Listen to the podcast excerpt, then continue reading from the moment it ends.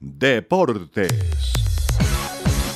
Anoche Deportivo Pasto derrotó dos goles por cero al Once Caldas en el cierre de la octava jornada del fútbol profesional colombiano. Víctor Arboleda y Jason Medina anotaron por los ganadores. Deportivo Pasto suma un total de 13 puntos igual que el Once Caldas, pero es tercero en la tabla general de posiciones por diferencia de goles. La DIMAYOR definió la programación de los juegos semifinales de la Copa Colombia. Partidos de ida. Miércoles 24 de agosto, Junior de Barranquilla estará enfrentando a la Unión Magdalena a partir de las 6 de la tarde en el Estadio Metropolitano.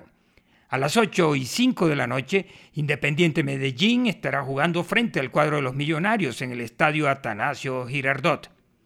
Los partidos de vuelta se disputarán primero el miércoles 7 de septiembre Millonarios contra Independiente Medellín en el Estadio El Campín desde las 8 de la noche.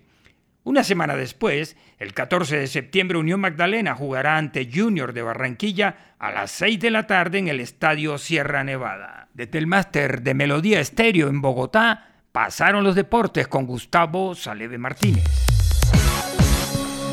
Hoy se disputarán algunos partidos de la decimoquinta fecha del fútbol argentino, informa desde Buenos Aires Pablo Lucas Candelaresi. Y hoy martes cierra la fecha número 15 de este fútbol argentino con tres encuentros y donde va a jugar el puntero y el escolta. Primero a las 5 de la tarde, horario de Colombia, Patronato de Paraná enfrentará como local a Argentinos Juniors. Y a las 7 y media, dos partidos en simultáneo, porque juega el puntero y su escolta. Primero, el líder Atlético Tucumán de local en el norte argentino recibiendo Barraca Central. Y a la misma hora, en el bosque de Buenos Aires, en La Plata, Gimnasia y Esgrima enfrentando a Aldo Civi de Mar de Plata. Hasta el momento, las posiciones 29 puntos para el conjunto de Atlético Tucumán, 28 para Gimnasia, Esgrima de La Plata y Huracán el tercero cierra el podio con 27 unidades.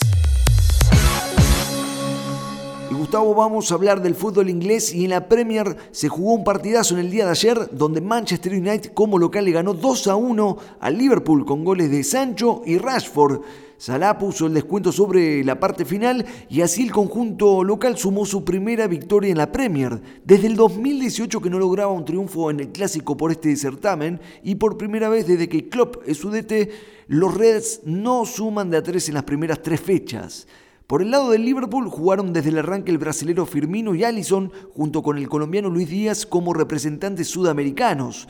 En tanto, en el Manchester estuvo el zaguero argentino Lisandro Martínez de gran actuación en la defensa. Y Cristiano Ronaldo fue suplente e ingresó sobre el final de este cotejo que le terminó dando una sonrisa al local que pudo ganar por primera vez en las tres fechas, obteniendo los tres primeros puntos. En tanto, Liverpool aún no puede ganar y se mantiene con dos unidades. El puntero de la Premier, el Arsenal, 9 puntos de 9 posibles. Desde el Máster Internacional de Melodía Estéreo en Buenos Aires, Argentina, informó Pablo Lucas Candelaresi.